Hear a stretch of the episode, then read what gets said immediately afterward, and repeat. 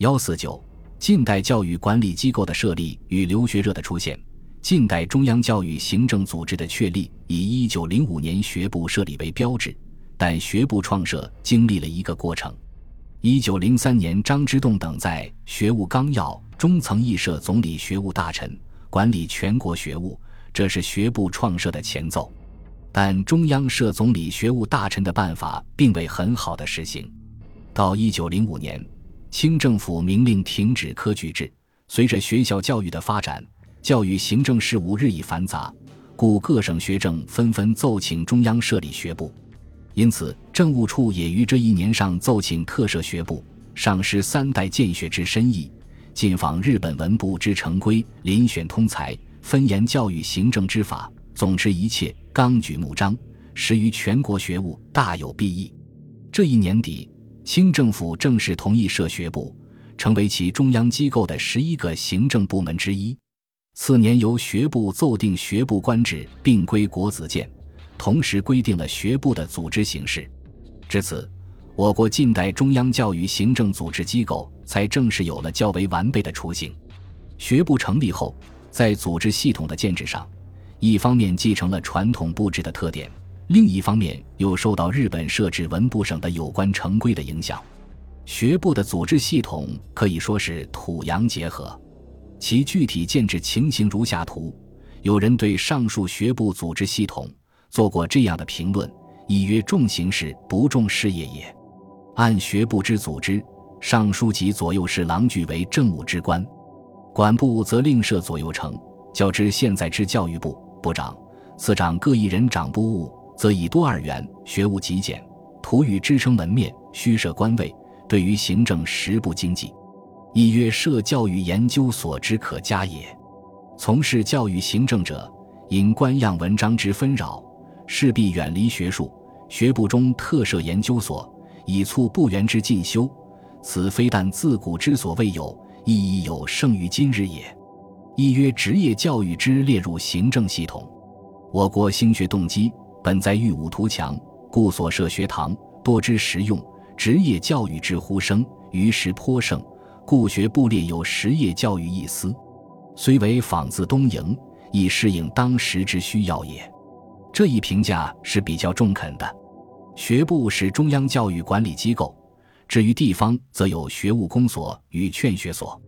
学部成立后，于一九零六年四月奏请各省裁撤学政，改设提学司。建学务公所，并拟就各省学务详细官制及办事权限章程，这标志着近代省级教育行政机构正式形成。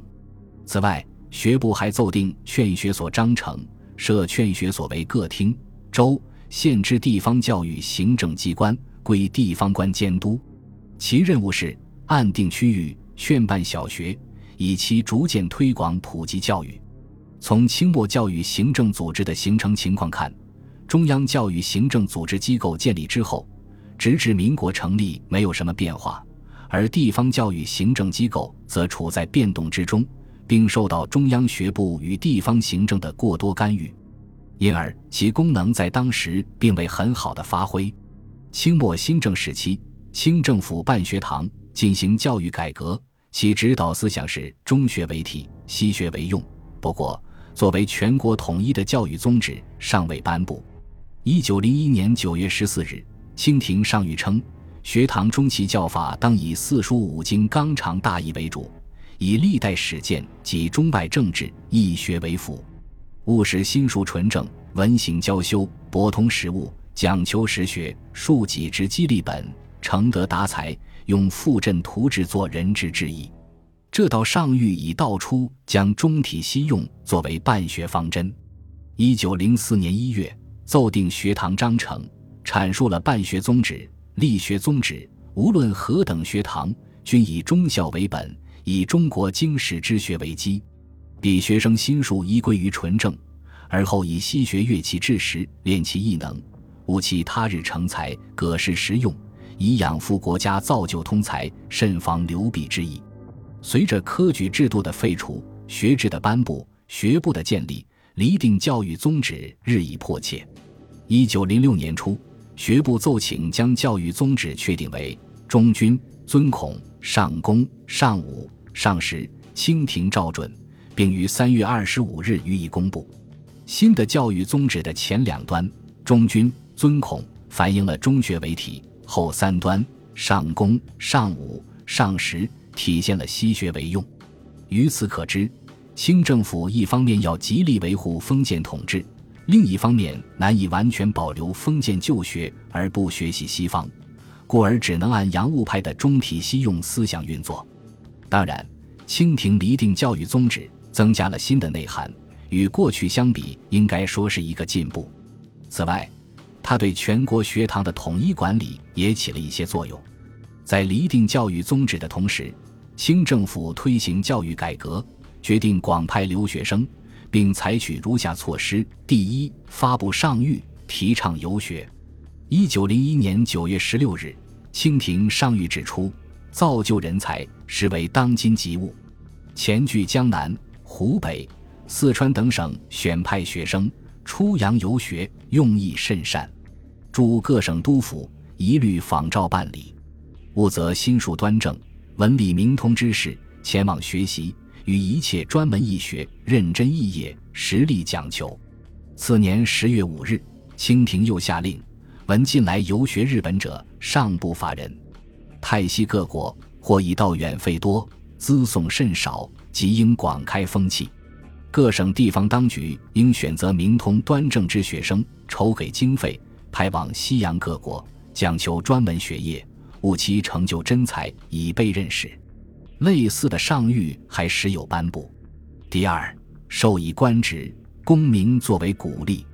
一九零三年九月。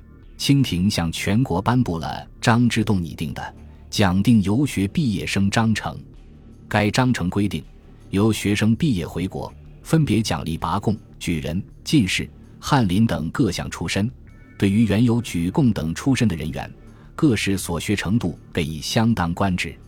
由于清政府的政策引导，再加以其他因素的影响，二十世纪初，大批青年知识分子成群结队。好像唐僧取经一样，怀着圣洁而严肃的心情，竟悄悄地离开了故乡，挂帆而去。留学生的走向以东临日本为最多，并形成赴日留学高潮。有男有女，或官费，或自费；有年长老翁，也有年幼少年；有夫妻同去，有母女同行，但绝大多数为青年知识分子。关于留学生的人数。一九零零年以前仅一百六十一人，一九零一年二百七十四人，一九零二年五百七十四人，一九零三年一千三百人，一九零四年两千四百多人，一九零五年八千多人，一九零六年多达一万两千多人。当时还有远赴欧美留学的，但多属官费，且人数无多。只是到了一九零九年，由于美国决定减收庚子赔款的影响。清廷决定每年派六十名左右的学生赴美留学，人数才有增加。留美学生多学理工科，这与留日学生多习文科、军事科不同。派遣留学生出国，对于教育制度的改革、重视西学社会风气的形成、大批人才的培养起了重大作用。同时，他在客观上为辛亥革命的爆发产生了积极影响。本集播放完毕。感谢您的收听，喜欢请订阅加关注，主页有更多精彩内容。